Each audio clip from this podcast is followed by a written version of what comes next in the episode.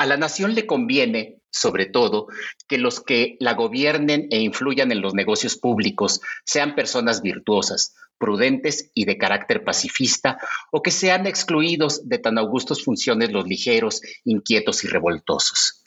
¿Cómo pues se evitará lo segundo y se conseguirá lo primero? haciendo que solo los propietarios disfruten de la voz activa y pasiva. Por el orden común, solo estos tienen verdaderas virtudes cívicas.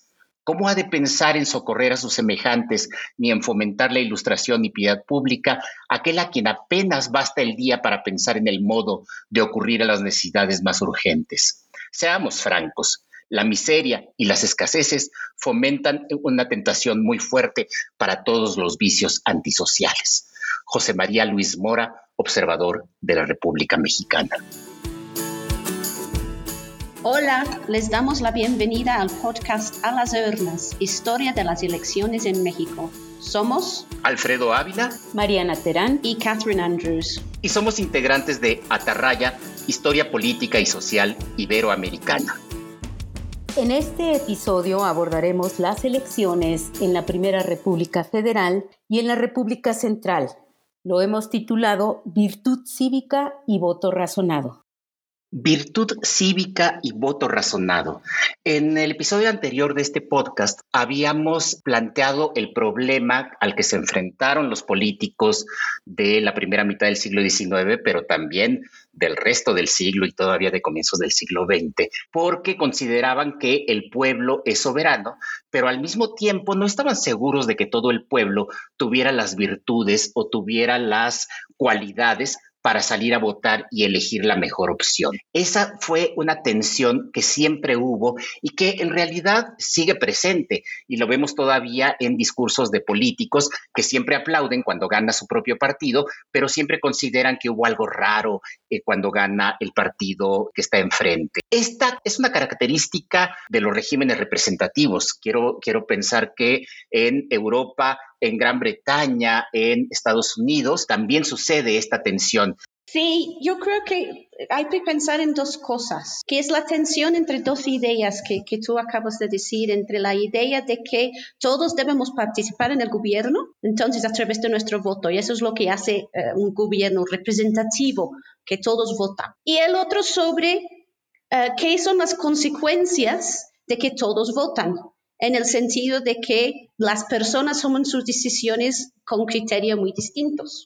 Y en el liberalismo existe la idea de que no todos los ciudadanos son iguales en compromiso con la cosa pública, que algunos ciudadanos por razones distintas en distintos lugares tenían más interés y más compromiso con la cosa pública. Entonces, una de estas razones sería la, idea de que, por ejemplo, solo deben votar los propietarios. Eso es una idea eh, muy, muy normal en el liberalismo europeo. Y la idea detrás de eso es que los propietarios por tener algo fijo, tangible, una inversión en eh, la cosa pública porque quieren que el gobierno proteja sus derechos y proteja sus propiedades, entonces va a votar de manera eh, pensado a favor de aquellos que van a protegerlos mejor. En México esa idea existe, pero está también con otra idea que, está reflexionado en, el, en, en, la cita que acabo de, de, hacer Alfredo al principio del, del, del, programa, que la idea que en la nación, en la comunidad de ciudadanos y habitantes, pues hay una disparidad de preparación educativa y preparación moral y que alguna gente no está apta para votar porque no tienen la preparación de vida, ¿no? Las primeras leyes electorales desde 1812 tenían la idea, ¿no?, de introducir un requisito de saber leer y escribir, aunque siempre lo estuve postergando, pero existe como idea, o sea, la idea es que deben, el votante debe saber leer y escribir, porque si no, pues no puede participar bien ni en la elección ni en, la vida pública porque no puede leer. Y el otro es em, cuestión de, aptitud moral, ¿no? Y ahí está vinculado muy bien, muy cercana a, la, a la idea religiosa católica del momento, ¿no? que veía en el ciudadano ideal y en la persona moral ideal alguien que siguiera um, los preceptos de, del catolicismo y que un buen ciudadano es un buen católico. El catolicismo lo que nos hace es precisamente nos prepare para ser buenos votantes. Aquellos son las personas que son más aptos para votar, pero hay gente que no tienen la educación y no tienen la educación religiosa y la actitud moral para eso. Y esta gente, además, entonces, es muy propensa y muy susceptible, sensible a ser manipulado por elementos de de elementos políticos, personas, líderes políticos, ¿no? Entonces es una primera idea de la idea de la corrupción en el proceso electoral. Porque la idea em, que preocupaban a los políticos del momento es que aquella población ignorante, sin preparación educativa ni moral, pues se prestaba a que les que, que le compre el voto, o que votaron por quien le dijera su, su, su comadre, su compadre, su vecino, etcétera, etcétera. Y de esta forma se pueden crear pues, votos masivos a favor de ciertos candidatos a través de mecanismos de presión y manipulación entre la población más ignorante, menos preparada. Entonces, era necesario desde esta perspectiva intentar excluir en lo más posible a las personas que podrían ser susceptibles a ser manipulados. Claro. Oye, Katy, pero esto es tremendamente difícil porque en, otros sistemas, como eh, el estadounidense en algunos momentos, pero también el británico y, y en Europa, en otras partes, es más fácil tienes propiedad o no tienes propiedad y eso te define como, como ciudadano. Pero en México y en general en Hispanoamérica, ¿cómo mides que alguien es un buen ciudadano? ¿Cómo mides la moral? Cómo, cómo, juzgas esas cosas. Se hablaba mucho en, en, aquellas normas de vecinos respetables, se hablaba mucho de modo honesto de vida, es decir, una serie de términos que son tremendamente subjetivos y que dificultan mucho la exclusión. Al final de cuentas, la mayoría de la gente salía a votar sin que nadie tuviera en consideración estas cosas, no, no podías evitarlo. Sí, frente a estos criterios de exclusión, volteemos un poco la cara de la moneda y veamos el otro lado, la idea de la inclusión que está muy presente desde luego desde la Constitución de 1812 y yo la veo muy presente en la Primera República Federal, en los primeros 11 años de la República. Y voy a cruzar un asunto que me parece muy interesante, la demanda de los vecinos de comunidades por establecer ayuntamiento constitucional. Para Cádiz, esto lo sabemos, bastaba con mil almas, demostrar mil almas, pero ya con las constituciones estatales, muy pocas lo preservaron y otras exigieron dos mil, tres mil, hasta cuatro mil almas, como en el caso del Estado de México. Para el caso del Estado de Zacatecas bastaba con demostrar el registro de mil habitantes. Ahora, lo que veo es que hay numerosas solicitudes de vecinos por establecer ayuntamiento constitucional. Primero se hace ante la Diputación Provincial y después se va a hacer ante el Congreso del Estado de Zacatecas. Y entre las muchas razones que argumenta para su derecho a la representación, esto que decían, a su ser político, es administrar justicia en su propio territorio, recaudar en su propio territorio y un tercer elemento que me parece muy importante, participar y hacer las elecciones en su propio territorio.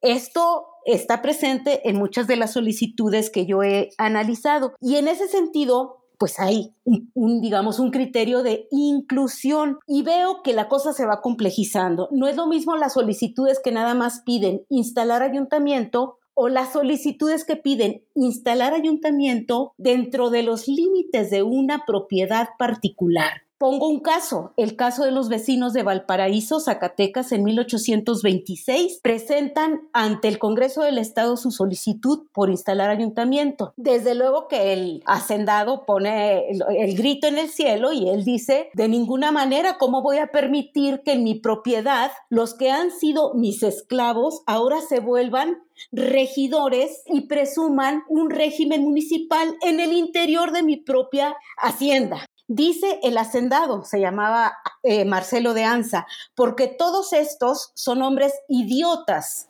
y destinados a su menester, no habría gente para las elecciones. Tampoco habría gente para administrar el régimen municipal y vendríamos a parar en lo que se ha visto en México con 50 ayuntamientos y más, que sin embargo de haberse creado y tener suficiente población, ha tenido a bien el Congreso mejor extinguirlos, lo que era más fácil no crearlos. No puede hallarse seis hombres racionales, aunque se vuelvan a educar, se les ponga casaca y se les rape como se ha hecho en Zacatecas con algunos. Eso me parece, digamos, una muy impresionante declaración del propietario que desde luego conocía sus derechos y obligaciones y los vecinos que están solicitando su ayuntamiento, ellos dicen, pues si tenemos necesidad de que nos eduquen de nuevo, nos vamos a educar. Pero por el momento, como, con lo que hemos recibido, sabemos que somos hombres libres, con derechos y obligaciones, y aunque brutos de inteligencia, tenemos derecho a la representación. Ahora, es, es muy curioso el caso que presentas, Mariana, porque Alicia Salmerón, en el episodio anterior, se recordaba el caso de algunos pueblos indígenas en la región de lo que hoy sería el estado de Morelos, a comienzos del siglo XIX, en donde los hacendados estimularon la creación de ayuntamientos precisamente porque eso les permitía tener el control de las elecciones y por lo tanto tener representación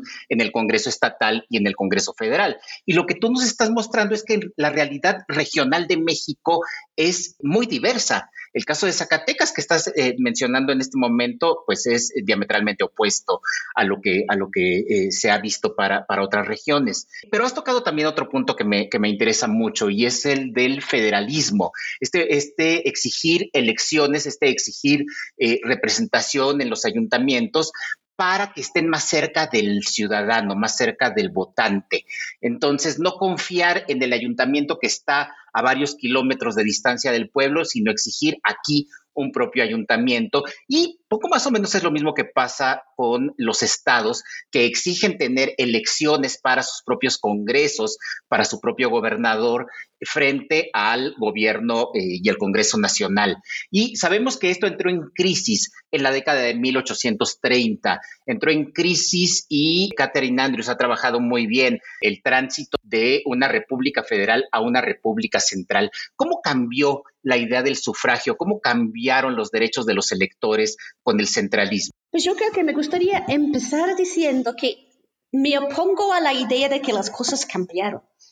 Em, lo que yo quería decir a raíz de lo que dijo Mariana sería que lo que estamos viendo es una continuación de lo que existía antes, en el sentido de que hay una tensión enorme desde 1812 entre esta idea que las dos citas que acaba de decir Mariana pone en evidencia. Uno, la idea que todos somos iguales, hombres, todos los hombres son iguales y son iguales en derechos, entonces pues entonces debemos votar. Y la idea de que pues sí, pero algunos agentes tienen más derechos, sus derechos son más importantes y deben ser mejor representados. Entonces desde la independencia misma, esa idea de que cómo reducimos la participación política de los, los pueblos uh, y las personas menos aptas para votar está en la mesa. O sea, no empieza a discutirse en 1830, está ahí desde un principio y si uno examina y contrasta las diferentes leyes electorales en los estados frente a lo que se dispuso en Cádiz, vemos que eh, la, la, la Constitución Federal en su conjunto tenía un claro em, deseo de excluir de la participación a las personas indígenas, a las personas analfabetas y cualquier otra persona que podría ser clasificado como indeseable. Lo que cambia es que se ve que las medidas que se imponen en este primer federalismo no funcionan lo suficiente y que siguen habiendo una gran participación por parte de estas personas que son indeseables. Entonces, la discusión entonces no es de repente, ¿por qué queremos limitar el sufragio? Es por qué los elementos que hemos introducido hasta ahorita no han funcionado como tal.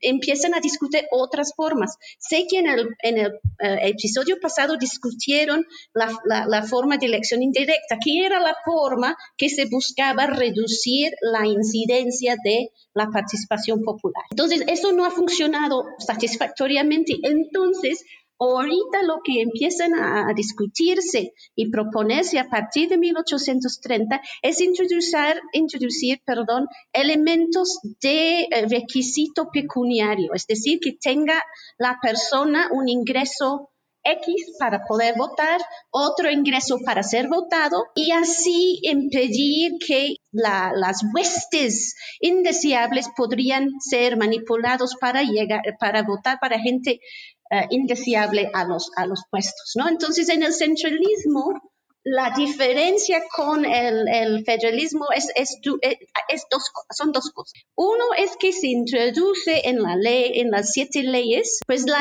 la, idea de que para tener, gozar de los derechos de ciudadanía, uno tiene que tener un ingreso de 100 pesos anuales. Y Michael Costello, en su libro sobre la República Central, calcula que de esta forma pues se quita el sufragio a la población campesina y la mayor, y, la mayor parte de la población urbana que no sea de artesano para arriba. Y, la segunda es que se introduce para los diferentes elementos del electos. Por ejemplo, hay, se, eligen los diputados, se eligen los senadores, se eligen eh, los miembros de la Suprema Corte y se elige presidencia. En cuanto a senadores, presidencia, Suprema Corte, se cambia, intenta introducir cambios en la forma que sea electo precisamente para limitar el impacto del voto popular. ¿Y cómo lo quieren hacer? Pues con que desde la Ciudad de México, desde los sedes de los poderes, se integran ternas para aquellas posiciones y estas ternas son mandados a los departamentos para ser votados. Entonces, las candidaturas son de establecido por el poder y que entonces en los, en los ex estados solamente se vota candidatos ya preaprobados. ¿no? Y eso es también, yo creo que es un elemento muy importante para entender cómo cambia. Y antes de terminar, pero me gustaría decir una cosa más, porque ¿cómo explicamos eso? Y una de las razones es para evitar que lleguen gente no apta para hacer política y, asegurar que sea gente virtuosa. Pero la otra es una cosa muy interesante que lo va a decir Luis, José María Luis Mora y lo va a argumentar con mucha fuerza Lucas Alemán, que es la idea que es para ser buen político, para ser buen diputado, buen senador, buen presidente de la República, uno tiene que tener experiencia previa. O sea, no es suficiente ser preparado educativamente, sino uno debe tener experiencia en el arte de gobernar, y eh, de acuerdo al análisis de alemán, es que parte del problema de los primeros gobiernos mexicanos es que está llena de gente que no tenía esta experiencia previa, entonces no sabía qué estaba haciendo para mejor y, para usar pues el lenguaje de hoy, para profesionalizar el ejercicio de gobierno, había que privilegiar en los puestos políticos a aquella gente que ya sabía cómo funcionaban, entonces iban a ser más productivos y más eficientes. Oye, Katy, pero lo, lo que tú dices, se establecen requisitos para que la gente vaya a votar, se limita el número de candidatos, pero ¿y eso cómo funcionaba en la práctica? ¿Qué pasaba con las elecciones? ¿Qué pasó en Zacatecas, por ejemplo, Mariana? Catherine ha puesto dos elementos muy importantes respecto a la diferencia en el proceso de elección de autoridades y yo a esos dos elementos agregaría uno tercero que tiene que ver con el desplazamiento del ayuntamiento, que fue el universo en donde descansaron los procesos electorales electorales desde Cádiz hasta la República Federal y a partir de la República Central el ayuntamiento sí creo que es desplazado y en realidad el papel protagónico por parte de los departamentos lo va a representar las juntas departamentales. A pesar de estos cambios y de estas discontinuidades, dentro de una gran continuidad que son procesos electorales en México y demás, el liberalismo a través de procesos electorales, quiero resaltar las críticas que se destinaron a la República Central y las críticas eran, bueno, las siete leyes es un monstruo jurídico, es una aberración porque es la digamos, la intervención arbitraria del presidente de la República en los asuntos de los departamentos. Los gobernadores dejan de ser electos popularmente, son designados por el presidente de la República y la representación municipal pierde en todos sentidos. Y esto se ha dicho, creo que hasta la fecha. Eh, y sin embargo, yo considero que la representación municipal se reconfigura, no es que pierda se reconfigura. Y solamente voy a decir un caso que me parece muy ilustrativo, que es el caso del Ayuntamiento de Zacatecas en 1842. El Ayuntamiento de Zacatecas va a lanzar una enérgica protesta porque la Casa de Moneda de Zacatecas fue, digamos, sustraída de su administración y goce de productos por parte del presidente de la República. Entonces, el ayuntamiento está desolado, pero más que desolado, está enojado, está en una franca inconformidad e incluso yo diría rebeldía. Hace una protesta pública de eh, exigir que la administración de la Casa de Monedas regrese a las manos de las autoridades departamentales. La respuesta del gobernador, que es hecha llegar al ayuntamiento a través del prefecto, les dice, ese tema ustedes no podrán tocarlo en ninguna de sus sesiones. Sobre ese tema debe descansar, y lo cito, eterno silencio. Ustedes no son nadie para tratar estos temas que competen directamente al presidente de la República. El ayuntamiento se inconforma aún más se levanta la cresta del ayuntamiento y entonces confirma su protesta y dice, nuestra protesta entonces la vamos a dirigir al Congreso mexicano y al mismo presidente de la República. El gobernador lo que dice es, ustedes están en una franca falta de respeto a las autoridades de la República, al mismo presidente. Y entonces, en ese ir y venir, el gobernador dice, bueno, se los había avisado, se los había advertido, si ustedes excedían sus límites, yo tengo también facultad para tomar mis atribuciones. Y lo hizo, disolvió al ayuntamiento. El gobernador tenía facultad para disolver el ayuntamiento y se integrarían los del año anterior.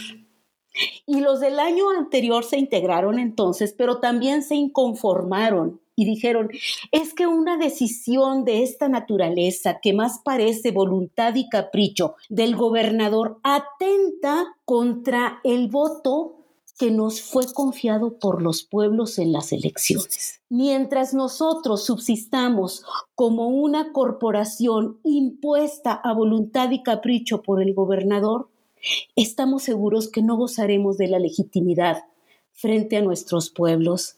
Hay una, ah, digamos, unos cimientos de la cultura de la representación que ya estaban bien fincados. Entonces, bueno, yo cerraría con este ejemplo que me parece del todo, digamos, aleccionador. Entonces, había una cultura de elecciones, las elecciones siguieron siendo importantes en aquella, en aquella cultura política mexicana, incluso en las épocas en las que se restringía y en las épocas en las que se, eh, iba en contra del voto. Y eso duró, eso perduró.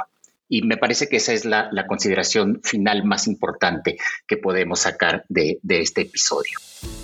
Muchas gracias. Esto fue A las urnas, historia de las elecciones en México.